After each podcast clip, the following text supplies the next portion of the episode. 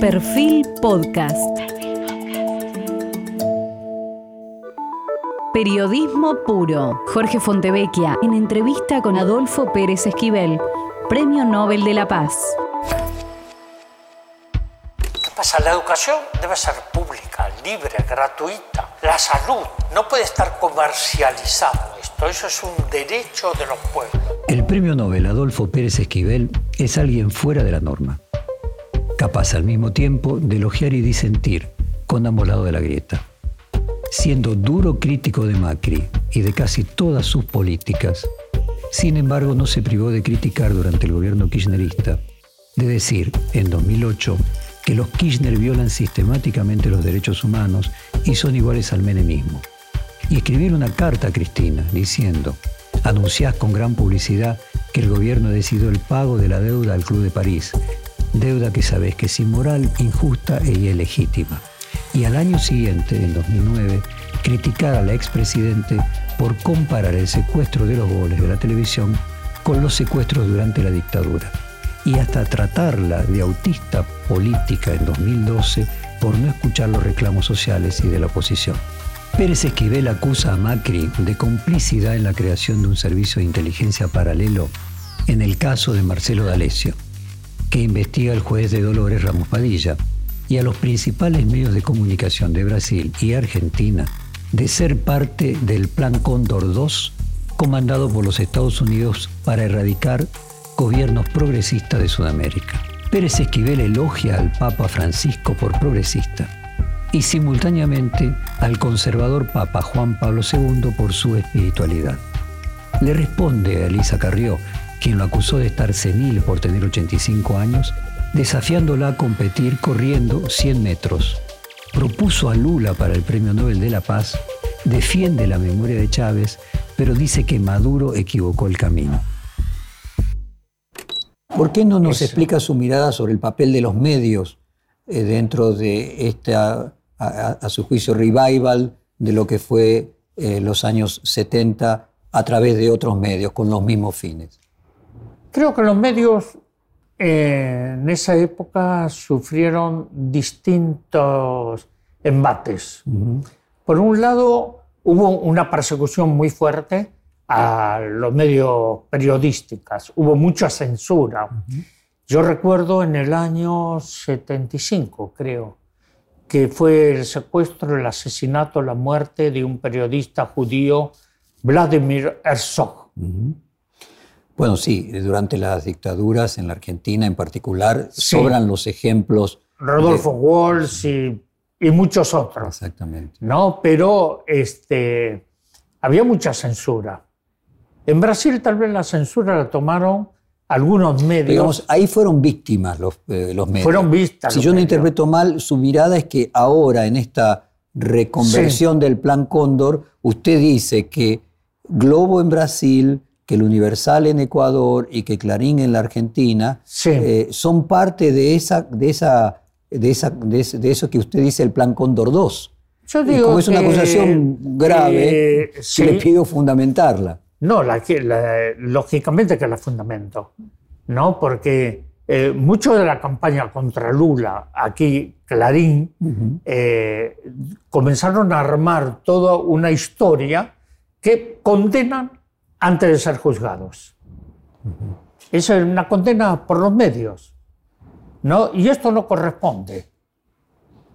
Entonces es ahí donde uno ve la complicidad de todo esto, de la lawfare, con los medios de comunicación y un poder judicial condicionado y restringido a eh, los intereses políticos, en la dependencia.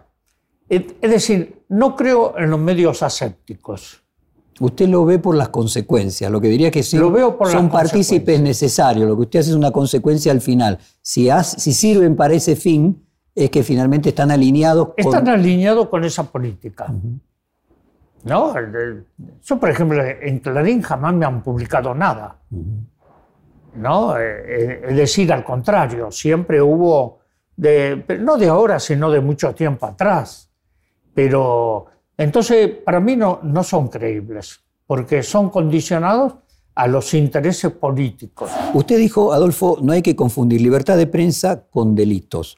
Y yo quería preguntarle entonces, ¿qué delitos cometieron los periodistas que se mencionaron en el informe? Santoro, Lanata, Majul, Gravia, Viñaski, Alegre, Graña y Laborda. ¿Fueron ellos víctimas o partícipes necesarios de un delito?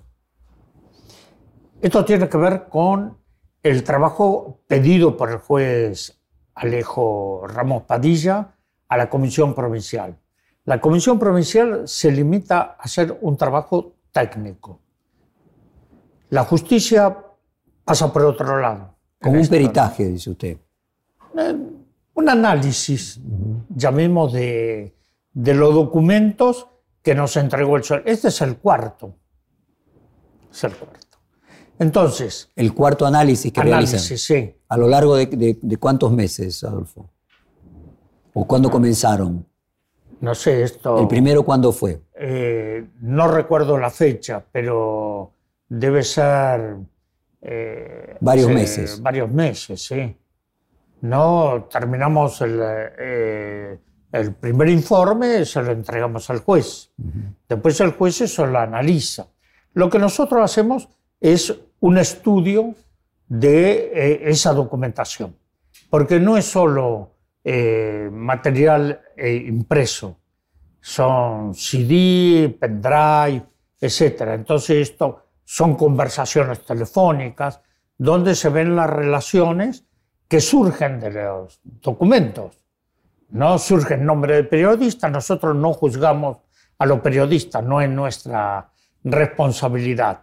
Ahora, cuando eh, hay muchos, incluso el presidente el otro día en el debate habla de una CONADEP del periodismo, es falso. Eso es falso. Pues usted está en contra de una CONADEP del periodismo. Totalmente.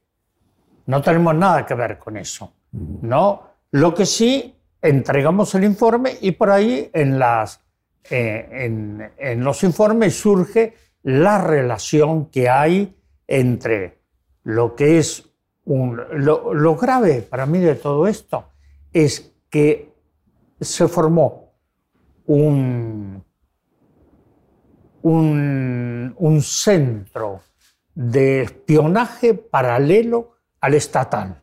Eso es grave. Y en eso coincidimos todos, ¿eh? los periodistas también, sin, sin Ahora, si ahí surge el nombre de periodistas, nosotros no entramos en, juzgar si este es culpable o no es culpable, bajo ningún punto de vista. Lo que digo frente a todos estos ataques, que si hay delitos deben ser investigados. ¿Y su convicción después de haber hecho estos cuatro informes? Sí. Vio que en, los países anglosajones los jueces tienen la posibilidad de juzgar no solamente por pruebas, o, o, pueden juzgar por convicciones aunque no tengan pruebas, algo que en el derecho romano no está permitido. Eso lo ha hecho Sergio Moro con Lula. Ahora, y, vamos después a Lula, vamos después a Lula.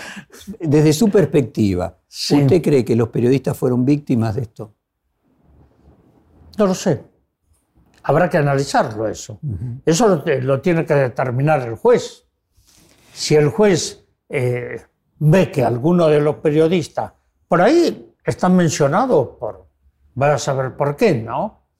Pero nosotros simplemente lo que hacemos es clarificar esos informes. Por ejemplo, aparece carta de la Embajada de Estados Unidos, con membrete, todo. La Embajada lo desconoce eso. Ahora, el juez tiene que determinar las responsabilidades. Lo mismo las responsabilidades eh, de periodistas como Santoro. A Santoro lo voy a recibir el día 30. Pidió una reunión, lo voy a recibir en el SARPAC, vamos a conversar. Pero lo único que nosotros hacemos esto, pero después la responsabilidad es otra. Entiendo. Es judicial. Déjeme decirle que los periodistas sabemos que Santoro es una persona que no tiene patrimonio eh, y que si hubiese habido un interés por parte de él de ser beneficiario de extorsiones, se tendría que haber reflejado en su patrimonio. De cualquier forma, creemos que él actuó mal eh, teniendo una cercanía indebida con, las fuentes, pero bueno, y que está pagando un costo reputacional, pero creemos que no cometió un delito. Pero es nuestra, nuestra, nuestra convicción. nuestra convicción. Pero usted sí marca que en el caso de D'Alessio, ahí sí se trata de una persona que cometió serios delitos, y ahí usted sí marca que está convencido de que es un agente de la DEA o, del, o de la CIA o de algún organismo de los Estados Unidos. Esa ahí sí tiene una convicción. Donde aparecen eh, ahí en, la documentación, ¿no? Eh, nosotros no, no, no, A la embajada dice que es falsa, que lo que este D'Alessio muestra o que esas cartas que tienen, la embajada dice que son falsas. Ahora habrá que ver no, eso. No, le, pregunto. Eso, es la, investigación que tiene que hacer eh, el juez, ¿no? A través de sus equipos jurídicos. Nosotros ahí no, no eh, emitimos opinión. Lo que decimos es, está esto. Eso lo entregamos al juez. Ahora, eh, el caso de Santoro, eh, se ve que hay una relación, hay comunicación con D'Alessio. Muy estrecha, sí, y excesivamente, excesivamente estrecha. No, emito, no emito ningún tipo de opinión, no me corresponde. Y sí, usted fue más contundente y asertivo con Stornelli, que dijo es el más claro brazo judicial del gobierno. Es lo que yo digo que Stornelli tendría que haberse presentado ante el juez. No lo hace. Ahí hay, una cosa que se mezcla, se mezcla con mucho, es el caso de los cuadernos, que yo le llamo los cuadernos fantasmas. Ahora resulta que aparecieron los cuadernos. Según Centeno, Dice que los quemaron. Ahora resulta que aparecen los cuadernos, aparecen fotocopias. Originalmente aparecieron los originales. No, y obviamente es sospechoso que aparezcan justo la semana previa a las elecciones, pero bueno, eso no puede tener nada que ver el periodismo. Puede ser que personas que quieren utilizar la información para influir en una u otra manera, el periodismo es simplemente un medio. Es ahí. ¿No? Ahora, lo que tendrá que hacer eh, el juez es determinar la responsabilidad nosotros hacemos esto, digo, si hay delitos de cualquiera, deben ser investigados. ¿A qué atribuye que el fiscal Dolores, eh, Juan Pablo Curi, cuestione el informe eh, que ustedes prepararon? ¿Qué, sensación le queda? ¿El juez lo pide, el fiscal eh, Me parece que hay una controversia entre la posición que tiene el fiscal Curi y el juez. El juez lo avaló para que siga en la fiscalía a Curi. ¿No? Ahora, eh, hay una controversia aquí, que de orden, no sé si jurídico, pero de, de, lugar que tiene que estar esa causa. Ahora, ¿por qué hacen tanto escándalo de querer quitarle la causa al juez Padilla? Hasta el presidente de la Nación pide la destitución de Padilla. Usted dice que hay una sobreactuación eh, también en quienes critican al juez Ramos Padilla, que lo critican por hacer... No, no solo es una sobreactuación. Una sobreactuación. Hay una decisión del Poder Ejecutivo de que le quiten la causa y que eso pase a Comodoro Pi. En Comodoro Pi hay personas que están involucradas en esa causa ¿no? y que no se presentan, como el fiscal Stornelli. Pero también en, eso aparece hasta la ministra Patricia Bullrich. ¿No? Eh, es decir. Pero usted dice que eso demuestra que la causa tiene una importancia política que incluye al gobierno. No, no solo una importancia mm. política, tiene una. Esa causa tiene eh, una situación muy grave que es avalar un servicio de inteligencia paralelo al estatal. Y ahí esto es lo grave, porque esto es un peligro para la democracia. ¿Y usted cree que, el gobierno es parte de eso? Es parte de eso. Bueno, esa es una acusación bien seria. No es que D'Alessio sea un loco que operaba. No. Eh, usted lo que dice es que estaba apañado por, por el gobierno. El, gobierno, lógicamente, si eh, el presidente de la nación pide la destitución del, del, juez. del juez, es grave. ¿Y cómo y cuándo conoce a Bergoglio? A Bergoglio lo conocí en Buenos Aires y nos hemos visto varias veces, pero tampoco teníamos una relación muy estrecha, así como con Nova, Esaine, eh, Jaime de Nevares, un hermano. ¿Lo sorprendió más progresista cuando fue papa de lo que era cuando era obispo y cardenal? Sí. Me parece que fue un hombre así como que despertó muchísimas cosas y yo salí a, digamos, a defender, a explicar quién era Bergoglio. Me encontraba en Padua dando unas conferencias a los misioneros que van a África, Asia, América Latina, para dar un contexto sociopolítico. ¿Le sorprendió que haya elegido el nombre de los franciscanos no viniendo de, esa congregación? Exactamente. Jesuita.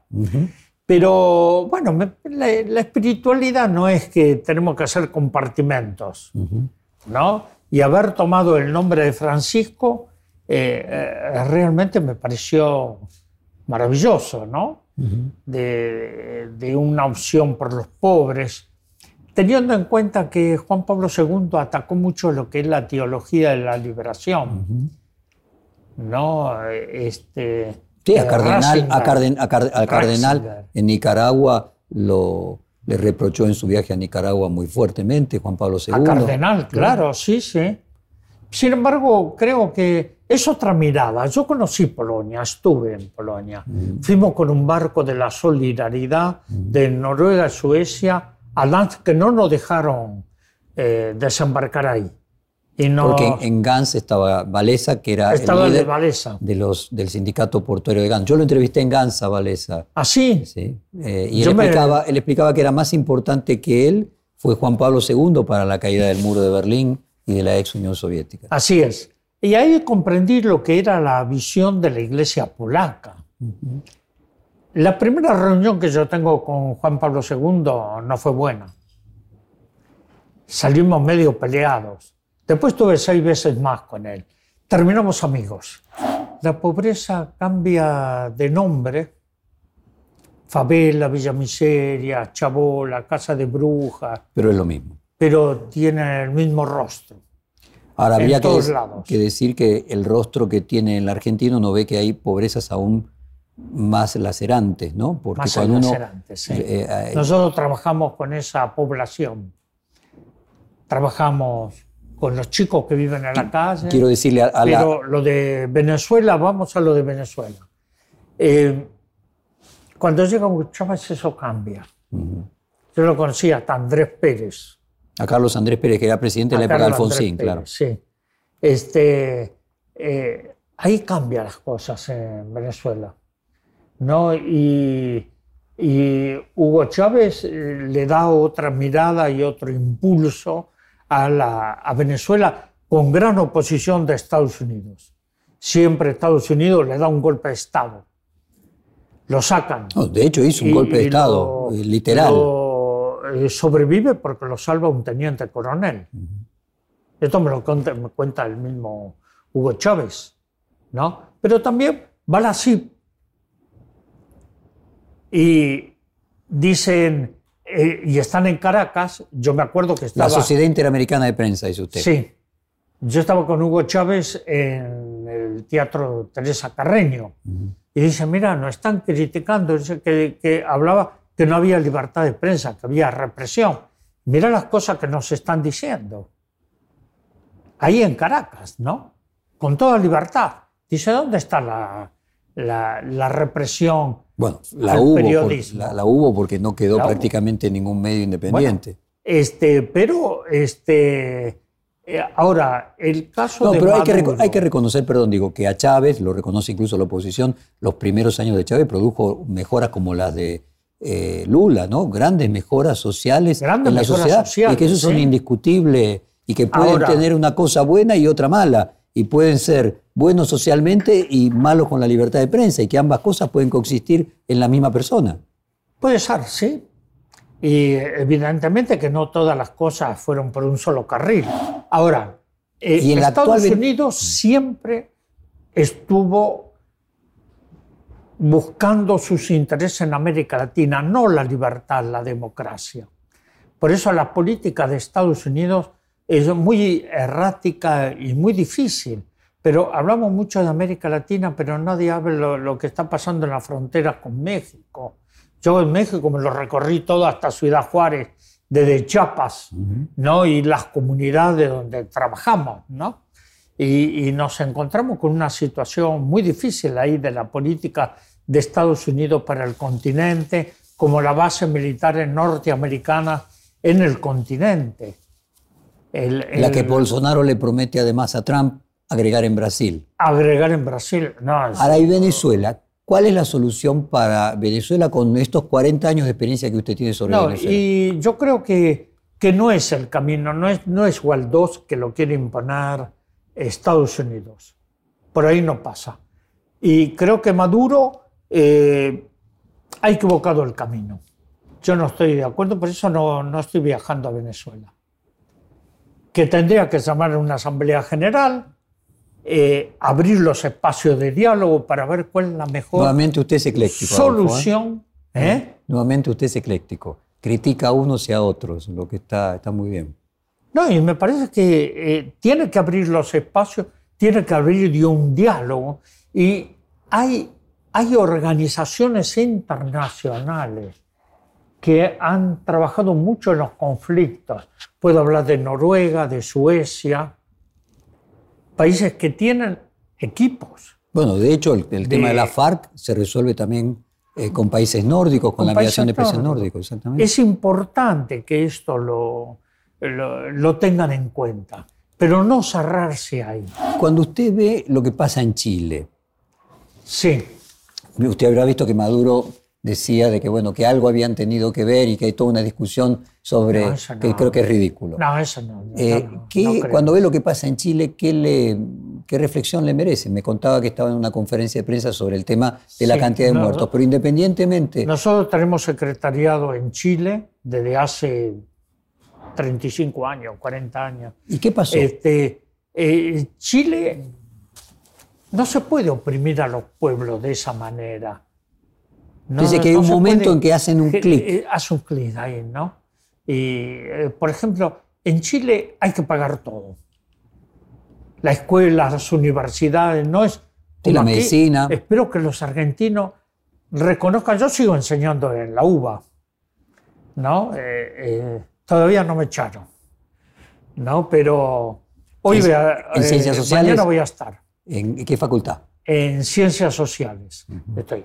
Ahora, eh, ¿qué pasa? La educación debe ser pública, libre, gratuita.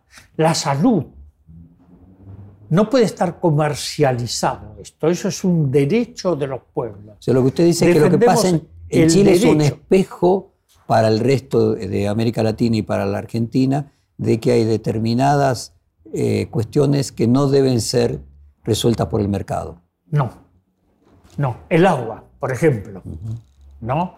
El, eh, la educación, la salud, es un derecho de los pueblos.